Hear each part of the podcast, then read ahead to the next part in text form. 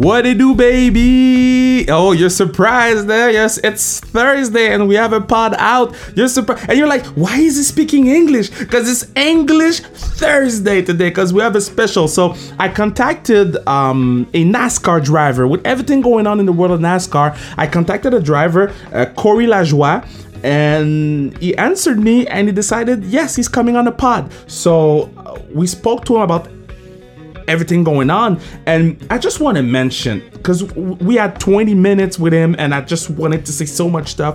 We started to record and it broke after seven.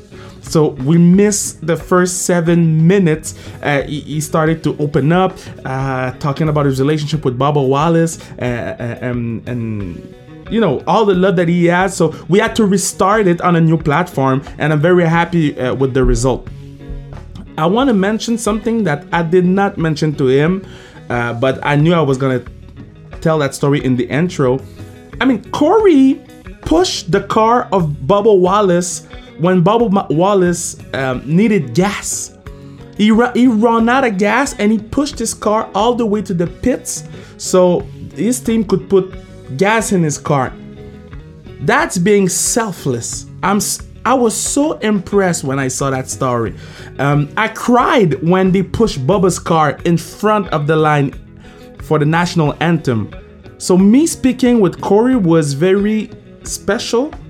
I, I needed it, and what a great convo. We need to do a part two. Now in French. B Bubba Wallace, toute cette histoire-là de la NASCAR, me fait capoter. Je, je, je suis rendu un fan parce que ils ont décidé de prendre un stand. J'ai vu un, tweet disant ils ont plus fait en 4 jours dans la NASCAR que la NFL a fait en 4, en 4 ans avec Colin Kaepernick.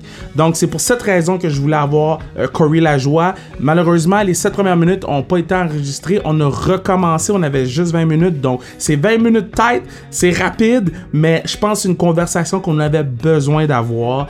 Donc, here we go. Corey Lajoie at Sans Restriction. One of the, one of the big boys at the NASCAR thing. Cars running around, smashing to each other. I know nothing about NASCAR, but one thing you know I know is I listen and I listen a lot about what Corey had to say. Let's go, baby. Corey Lajoie, sans restriction.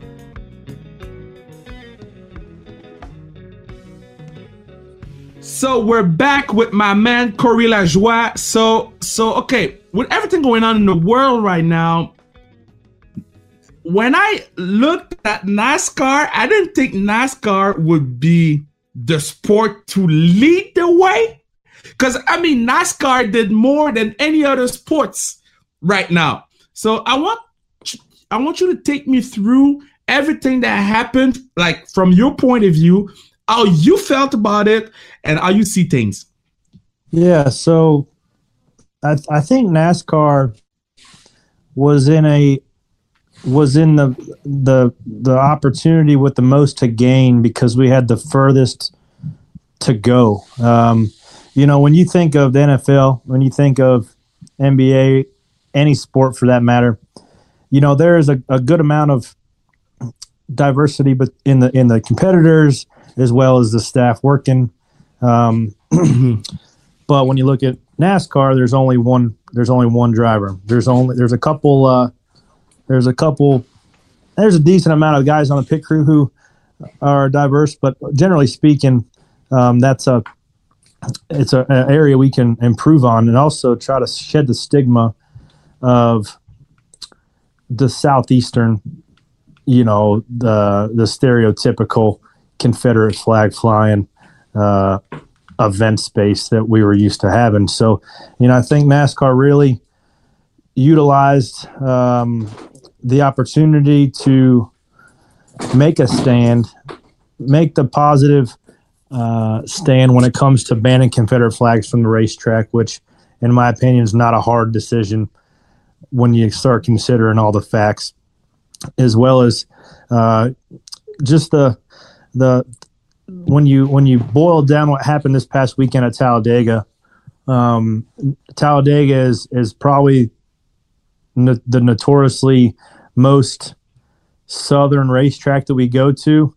And in a lot of cases, that's what makes Talladega, you know, uh, one of the one of the most fun places for anybody to go to. But on the other side, there is that uh, that small percentage of the of the population or fans that are still fighting the war that they that they took the loss on 200 years ago, right? So um, mm-hmm. when when we first get there on Sunday, um, some guy fricking rents a plane and flies a Confederate flag banner with that says defund NASCAR on the back end of it around the racetrack for about 20 minutes until they can uh, before they can get it pulled out of the airspace. And then uh, we started started raining, had a lightning storm, um, so we weren't able to get to race on Sunday like original pl- originally planned. Uh, somebody finds a noose knot uh, in in Bubba's garage area, which, um, you know, that's that's a big deal. I don't I don't care who you are, where you're at, especially now nowadays that uh, you you're, you have to be very sensitive about things you say, actions you do. Like what might have been considered a joke a couple years ago is not funny anymore, right? That stuff, mm-hmm. uh, that stuff needed to be addressed, and NASCAR NASCAR got that what was a, a working noose knot um, and brought it and started uh, investigating it. And obviously, once once the FBI heard about it, or that once they were involved, they did their due diligence, and then they um, started digging into a well as well. And through their findings, um, hang on, I don't want to get I don't want to get to the conclusion yet. So when I woke up Monday morning, because NASCAR put their release out at about nine thirty, uh, so I was in mm-hmm. bed getting ready to wake up the next day and go racing.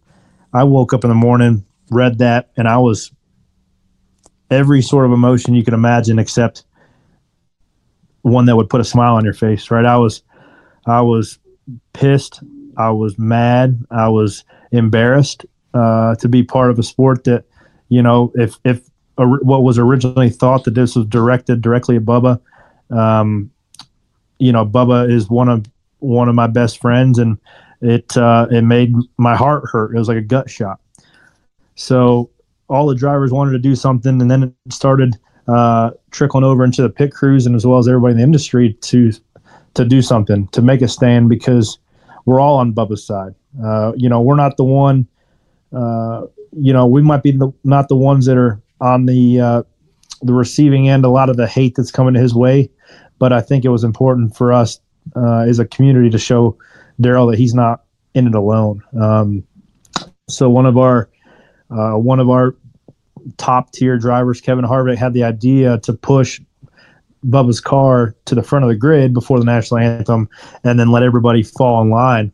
And uh, man, that was such a powerful moment. I got I've got uh, goosebumps sitting here talking about it. But just to be a small part of that and to to let Darrell know that uh, he's not in that fight alone. You know, he might feel like it when he's he's getting called certain things uh, by only a you know small amount of ignorant people that um, that are enough to you know piss you off in their own right. But um, I think it was a powerful moment for the sport and regardless of the outcome of what the findings were, whether or not it was directed at Bubba, um, turned out that it wasn't. It was it was there prior to the weekend, but I'm I'm personally proud that a moment in a moment like that, everybody in the garage rallied around him, and we were all making a stand for what's right. And uh, I think that was a, a great opportunity for the sport to sort of shed that uh, that stigma of you know what some could consider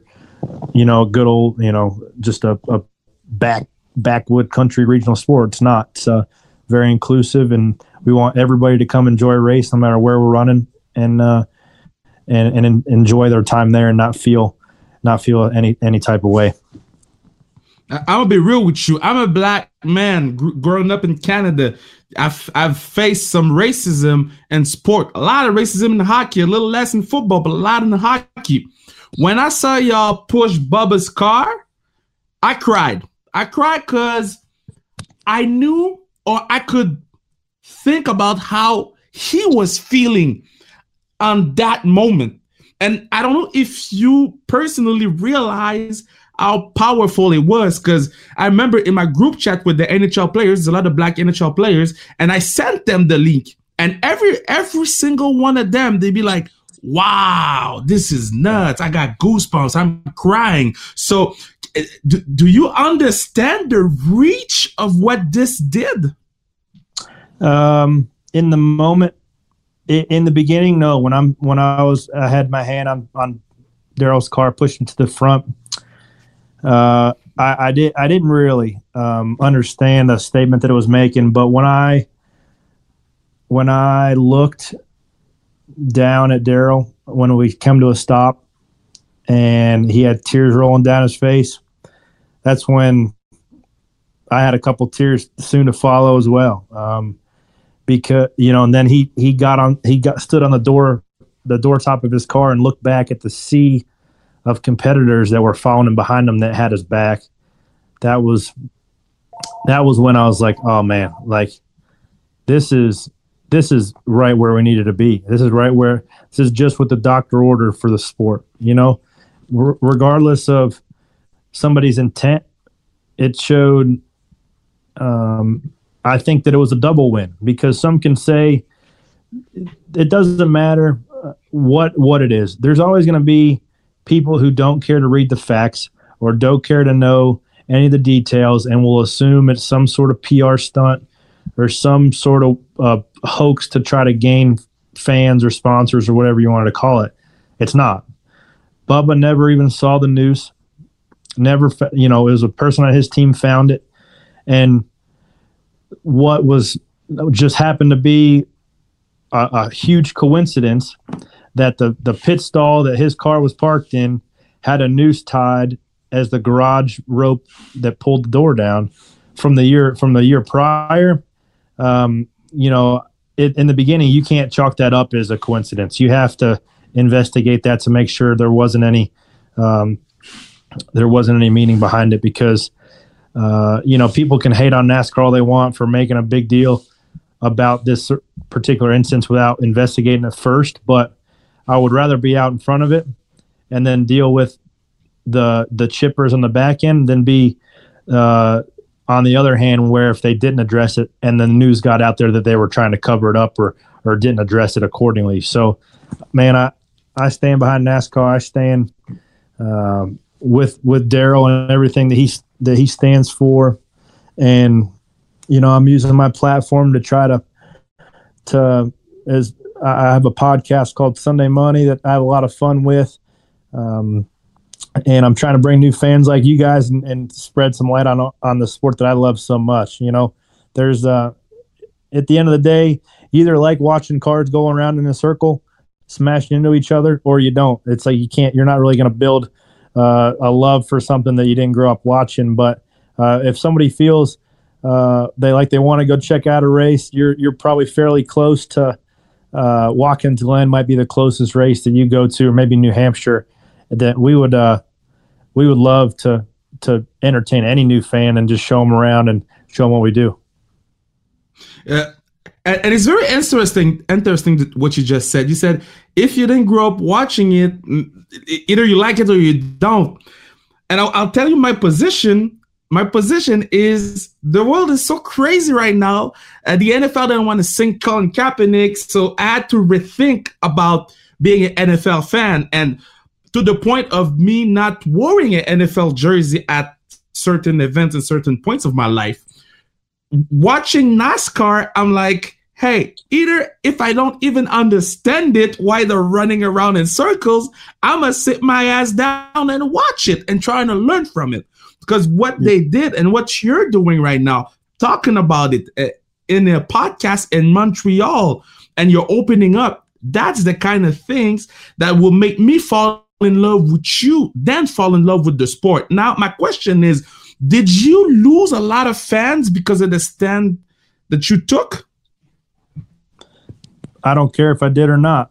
I really don't. Um, I would rather I'd rather have a hundred fans that have love in their heart and want to and don't have any reservations when it comes to being a good person and being open open minded and warm hearted and compassionate than a hundred thousand fans that are that are uh, ignorant.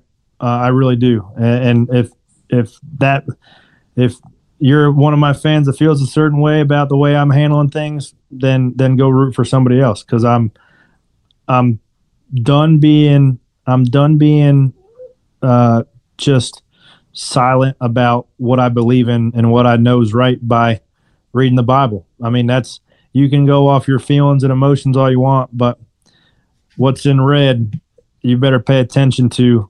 And a lot of the people on social media obviously don't know what's written in red because they wouldn't be saying some of the things they do. So, um, you know, I I probably I haven't even looked. I, I don't know if I've looked at that page on my Instagram that or Twitter that shows you how many people unfollow you because I don't care. You either want to follow me or you don't. And if you want to hear what I got to say, then tune into my stuff. If I piss you off, then hey, don't listen to me. Go listen to somebody else. Doesn't matter to me. I got I get I get to go home to my wife and my little three month old kid, and that's all I need. First of all, congrats on the kid. He's looking amazing. I saw the the second to last picture you posted with the with the the, the t-shirt, yeah. and I laughed out loud. So, so cute. Uh, how can you balance being, you know, being a, a new dad, uh, being a husband, and running around in a car going crazy? How can you balance? You don't it's, sleep? yeah, there's not a whole lot of work life balance in this, especially with NASCAR trying to make up those races that they missed over that nine week or 10 week quarantine. We've been racing two times a week now. So it's been a lot, a lot of my body physically, but as well as, you know, tough to get in a, a routine of, of working out and staying there and staying present for your, for your wife and family. Uh, but you deal, you know, it's, uh, it's, um, it's a great job and it pay, it pays pretty good and and it's uh it's a lot of fun to use my platform for good like I'm able to right now. Um, and some some weekends, I mean, it's just a bu- busy season, right? Like this season, mm-hmm. the next couple of months is going to be busy. It's going to be hot. It's going to be um, miserable, but this too shall pass. And then you just you you pull your boots up and you get after it.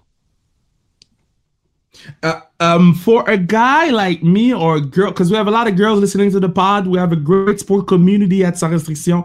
Um, for somebody new to NASCAR, do you have any tips for big NASCAR beginners? Like, what do I have to watch? Um, do I have to watch the the the qualifications? Do you have any tricks for us? Because we're new and we want to learn more to, more about that sport. Yeah, man, it's uh there there's lots of stuff. I don't know if you're a motorsports fan in general, whether you watch F1 or or any other types, but um, the my my thing is is sometimes the guys who are running up front may or may not necessarily be the the greatest drivers because there's times where on a lot of times the the teams are very uh, very sectioned off by the amount of budget they have with how big their sponsors are, how how new their equipment is, and and how much wind tunnel time they get to go to. Where a place like a team like mine, it's a single car team, and our budget for comparison is about five million. And the teams that, or you know, Kyle Busch and the big time guys who are winning races and championships, those guys have a thirty million dollar dollar budget. So, um, wow. naturally, the the cars are going to be a little bit different, um, and then there's some tracks that can can play into a little bit smaller of a team's hands where the the aero grip and the mechanical grip aren't quite as important as some of the other places. But generally speaking, uh, the guys with those those big manufacturer deals and, and big sponsors, they can uh, they're eventually going to come to go to be at the front more often than not. No different than like an F1 race where Mercedes is winning most of the races and a Ferrari and the teams in the back of the pack who have smaller budgets are are relegated to that part of the grid as well. So um, you know, I think I, I encourage you to watch it, man. Find find guys that you like. Everybody has an interesting storyline. Uh, you know, there's some villains, there's some heroes. You know, there's there's a, a, a storyline that you can relate with from the front of the garage to the back end of the garage, and uh, I just I appreciate you showing some interest in me because you know I'm just trying to I'm like I'm a normal guy, man. I just I like hanging out with my friends. I uh, I like trying to be good at my job, and I like to try to be good uh, a good person. And sometimes that bleeds over into uh, onto the racetrack. But I'm also a, a fierce competitor too. So um, yeah, man. If you if you got any if you if you want any NASCAR for dummy tips, I'm your guy to ask. I can explain it for you. well, I, well, I'll DM you if I have any questions. I want to thank you so much for coming on the pod. Um, I know it was, you know, last minute and everything, but I want to make sure to mention your pod, a Sunday Money podcast. Uh, I, I, will listen to it after this. I have to drive to do the, the wrestling commentary, so I'm gonna listen to it in the car. And I want to plug your your Instagram to at Corey Lajoie, so uh, people can follow you, people can uh, send you some love. And again, I want to thank you so much for taking a stand. Um, last week we had a podcast, or, or I spoke with Angela Price. She's the wife of a hockey player here, the god of the city, and I told her you didn't need to do it, you did it and I'm going to tell you the same thing. You didn't need to do it, and you did. And for that, I'm forever grateful. I appreciate that, Kevin. Okay, you be safe and, and be careful on uh, on those things that you're doing, running around in cars and and smashing into each other. oh no, I'll be all right. I just tighten the belts a little bit tighter. There you go. There you go. Be safe. And whenever you come in Montreal, I got the steaks and old fashions on me. I go. I know exactly where we're going. Oh man, I, I, I'm I'm gonna have to line that up. Don't uh, I'm gonna hit you up. Don't worry, I'll be up there. All right, you be safe, man. You too.